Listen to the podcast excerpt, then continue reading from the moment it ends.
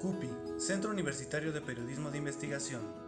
¿Qué tal? Bienvenida, bienvenido a este podcast del Centro Universitario de Periodismo de Investigación, CUPI por sus siglas, proyecto de la Facultad de Ciencias Políticas y Sociales, correspondiente a lo más relevante del mes de marzo de 2022. Como cada emisión de podcast, un gusto saludarla, saludarlo. Mi nombre es Carlos Aguilar y vamos a hablar de manera cordial, ágil, y eh, atractiva de lo que hizo el CUPI o publicó el CUPI durante el mes de marzo 2022. Y un gusto también, como cada emisión, saludar aquí en cabina y que me acompañe en la transmisión de este podcast mi compañera Nitzia Pichardo. Nitzia. Hola Carlos, ¿cómo estás? Pues bienvenidos todos a esta edición de marzo justamente del podcast del CUPI, en el cual tenemos temas muy muy interesantes en los cuales pues son estas investigaciones que hemos realizado a lo largo del mes y pues más aparte sorpresas que también encontramos a lo largo de este paso. Sí, es, sobre todo en el mes de marzo hubo actividades de vinculación que realizamos con periodistas o dirigidas a periodistas, que es lo que decidimos eh, incluir al inicio de este podcast. Estamos de manteles largos, Nicia, como se dice coloquialmente, de plácemes, porque acabamos de anunciar a los ganadores y la ganadora del concurso de entrevista de Semblanza 2022, que anunciamos justamente en el podcast de febrero. Ya fue la deliberación del jurado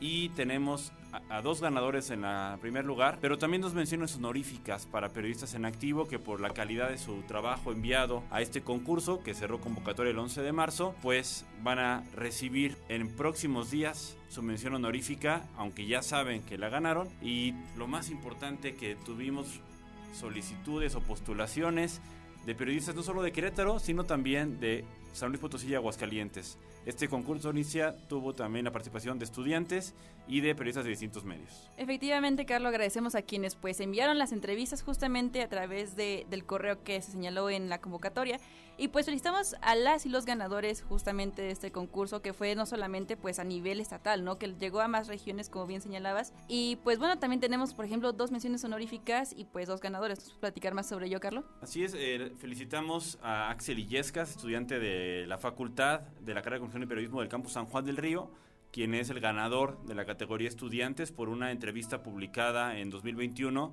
titulada Historias de Vida, el hippie de San Juan del Río, Arturo, si no me acuerdo el, nombre, este, y a Carlos Rubio, colega periodista de San Luis Potosí, que mandó una entrevista de semblanza publicada en el medio digital Astrolabio eh, sobre un personaje de allá de San Luis Potosí. Esta entrevista publicada en 2020, si no recuerdo mal, y que vendrá por su premio. Recordemos que los premios son una tablet para cada primer lugar que se entregarán los primeros días de abril aquí en la auditoría de la facultad. Entonces, pues una felicitación a, ellos. Y mencionaba al principio de la ganadora. ¿Por qué ganadora? Porque, bueno, María Isamar Cabrera, periodista en activo y egresada de esta facultad, ganó una mención honorífica por una entrevista titulada El co-guionista anónimo. Y también el colega Alejandro Payán, de actualmente medio radiofónico, antes en Diario de Querétaro, donde publicó una entrevista con Don Picosito un personaje del mercado Escobedo que fue retratado en un texto del colega Alejandro Payán en 2020 y que le hizo acreedor a esta mención honorífica del concurso de entrevista de semblanza y recordar, Nicia, que el jurado deliberó, eh, jurado integrado por periodistas en activo y profesores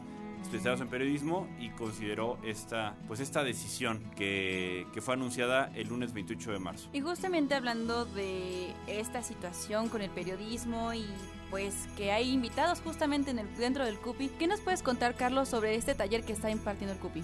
Sí, es como segundo tema eh, de este podcast, eh, anunciarles o reiterarles la invitación, si nos escucha ustedes periodista en activo, al taller Herramientas Periodísticas para Vigilar al Poder. Alejandra Krell, colega ganadora dos veces del Premio Alemán de Periodismo Walter Reuter y del Premio Bridge Valdés en Derechos Humanos y Periodismo en 2020, colabora otra vez más con el CUPI y va a impartir este taller de 25 horas en modalidad virtual con un costo accesible 1.500 pesos. Empieza el 29 de abril, viernes en las tardes, sábados por las mañanas, una parte en videollamada, otra parte práctica o autónoma para aprender estas herramientas que están al alcance en lo digital y que ayudan a generar información, obtener datos de interés público e informativo para reportajes, entrevistas, crónicas, pero principalmente reportajes y contenidos que se salen como del día a día. Herramientas periodísticas para vigilar al poder de Alejandra Krell, entre otras herramientas, Compranet y más bases de datos o herramientas que están ahí en lo digital y que tendremos el gusto y esperemos que muchos colegas y muchas colegas, tanto de Querétaro como de otros estados,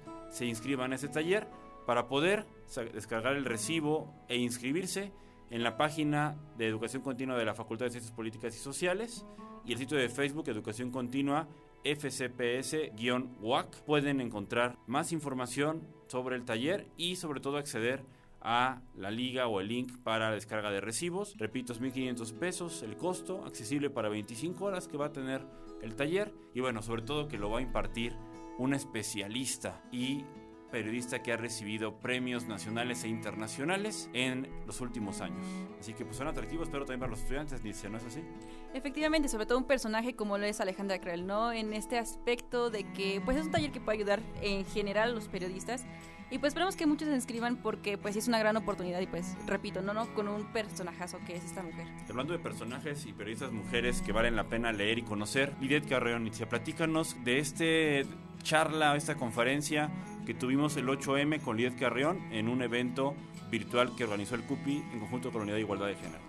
Efectivamente, Carlos, justamente con el marco de actividades del 8M, como bien señalabas, la Unidad de Igualdad de Género, y Cultura por la Paz, junto con el Centro Universitario de Periodismo de Investigación, pues realizaron este evento que se nombró Investigación Periodística, una herramienta para visibilizar violencia contra las mujeres. Y pues hay que destacar, ¿no?, que Lides Carrión, pues es la ganadora del premio Gabriel García Márquez en 2019 por parte de la Fundación Gabo en la categoría Innovación. Parte de su trabajo fue La Fosa del Agua, desapariciones y feminicidios en el río de los Remedios. Y justamente, pues en este tema de feminicidios, de violencia de género, Lidet Carrión hizo justamente esta invitación a revisar los manuales sobre coberturas de feminicidios o cómo entrevistar inclusive a las víctimas de, violencia de género por parte de la Organización de las Naciones Unidas, ONU, pero pues también abarcó otros temas, ¿no? justamente sobre estas coberturas, de que pues uno como periodista al momento de estar redactando, pues debe de estarse pues cuestionando, ¿no? En qué momento se evidencia la violencia de género tanto pues en estas noticias, pero no es lo mismo evidenciarla que también estarla replicando, ¿no? Estarla reproduciendo tanto en las fotos como en los videos, como en pues en la redacción misma de estos textos, todo en el caso de, de, por ejemplo, un periódico, un medio digital, etcétera. Entonces, por ende,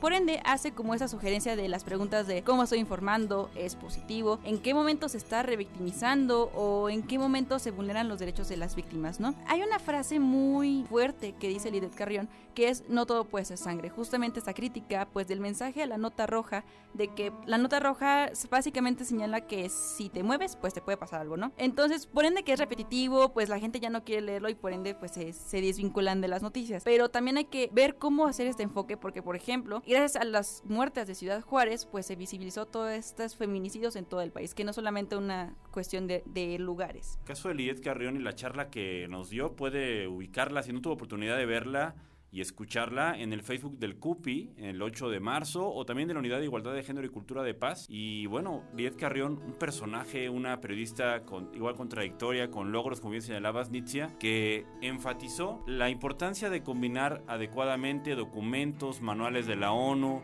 eh, estas eh, sugerencias en la cobertura de violencia de género o de distintos tipos de violencia con los testimonios y con el contexto para ejercer un periodismo con responsabilidad. Sí, investigación periodística, pero con responsabilidad para no caer en estereotipos, en estigmatizaciones o, como decías, en revictimizar. Parte de las actividades de vinculación en un marzo que estuvo movido y que también implicó en este cierre de marzo, Nitzia, recordarás que ayer eh, fue uno de los webinarios en el que el CUPI se involucró con el Programa Universitario de Derechos Humanos el Seminario Tribuna de Querétaro de aquí de la facultad para hablar de la dignidad de la palabra y la profesión periodística. Justamente fue en colaboración con Tribuna de Querétaro, otro medio justamente de la facultad de la universidad y por parte del Programa Universitario de Derechos Humanos. Carlos, ¿nos puedes platicar justamente porque participaste en uno de estos webinarios? Sí, bueno, eh, eh, antes de hablar de la, la, participación de un servidor, señalar qué personajes nacionales e internacionales estuvieron en el primer webinario. Leopoldo Maldonado, director del artículo 19, John Albert Hodgson, del Comité de Protección de Periodistas en México, y Javier Garza, especialista eh, en temas de seguridad, en esta cobertura de seguridad. Eh, ambos webinarios eh, fueron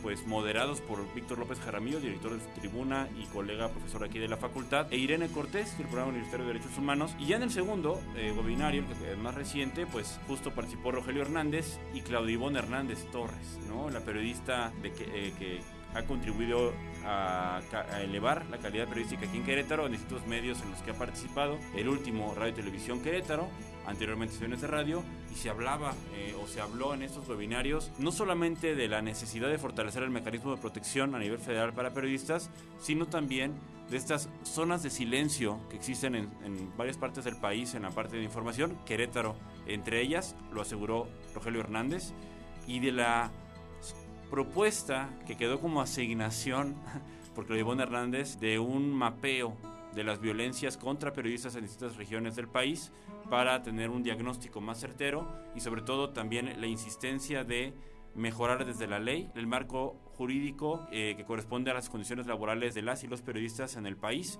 y Querétaro entre los estados del país. Pueden igual consultar el diálogo que hubo entre los primeros tres personajes el 23 de marzo y eh, don Rogelio Hernández, Claudio Ivón Hernández y quien les habla, Carlos Aguilar, el 30 de marzo en el Facebook del CUPI, en este pues webinario que organizó y respaldó el doctor Bernardo Romero Vázquez, eh, titular del programa Universitario de Derechos Humanos y que estamos en esfuerzo conjunto para, en este contexto de agresiones, de visibilizar las condiciones para ejercer el periodismo, de mejorar y vincular al gremio periodístico de Querétaro y la región con la universidad. Fueron parte de lo que se hizo o de lo que se ha hecho, porque todavía hay otros planes por ahí en el mediano plazo. Y hablemos de contenidos, Nitzia. El CUPI también hace contenidos periodísticos de vez en cuando o cada mes. Y hay un problema en, el, Colonia del Marqués con los taxis. Oh, problema. Eh, de movilidad que se acentúa en una colonia del Marqués y que publicó el CUPI durante el mes de marzo. Efectivamente, no solamente fueron eventos, también fueron notas. Pues bueno, eh, en una colonia del municipio de El Marqués, de por sí se presenta esta situación de, la deficiencia de transporte público, señalan los usuarios. En ese transporte público, pues específicamente los camiones, a pesar de que haya un flujo de camiones, no es evidente debido a que no llegan a las horas, son pocas unidades. Entonces, los mismos taxistas de esta colonia, pues decidieron unirse justamente con inicios de la pandemia, todos encerrados, no había gente que saliera, por ende no había lugares este, donde pues pudieran subir los taxis y decidieron unirse justamente 했는데 para trabajar como taxis colectivos. Esos taxis colectivos pues te dejan en ciertos puntos de la ciudad y pues el punto final es la Alameda. Entonces te cobran 20 pesos, ya te dejan en estos puntos y la gente mejor opta por tomar esos taxis colectivos porque una es seguro que sí los lleve a ciertas direcciones. La mayoría trabaja por el centro, entonces es mayormente factible a pesar de que es más caro que la tarifa de 11 pesos, por ejemplo, de un transporte público. Y dos, porque ya la gente comenzó a hacer su rutina, lo hace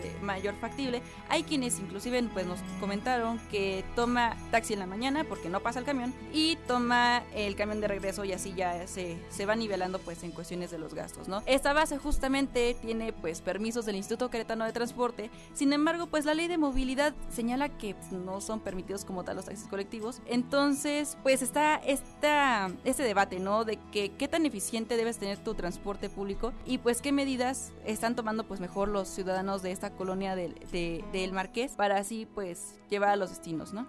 Eh, comentar que estos traslados de la colonia del Marqués hacia el centro hablamos de más de 14 kilómetros, ¿no? Eh, y el costo por persona que cobran los conductores, 20 pesos, pero la optimización en tiempo y en que se va a poder lograr el objetivo de, de los usuarios y las usuarias para la cuestión laboral. Y más que señalar, o la ley, digamos, no lo incluye la ley de movilidad, esta figura, no la reconoce dentro de la legalidad de taxis colectivos, pero en los hechos es otro problema de movilidad que tiene que afrontar el Instituto Catalán del Transporte, porque sigue siendo una opción para la población debido a la deficiencia o a la escasez de unidades de transporte público colectivo, en este caso en zonas del Marqués. Comentar que este texto fue publicado en dos medios aliados del CUPI, Update México y La Lupa, y tuvo un alcance de miles de usuarios. Agradecemos a estos medios aliados por la publicación del material elaborado por el centro y también comentar que otro de los temas, y ahora sí que propio de marzo 2022 de Querétaro, la violencia en el fútbol y el equipo Gallos Blancos. El medio MX, después de dos semanas y media de los hechos en el Estadio Corregidora, publicó un reportaje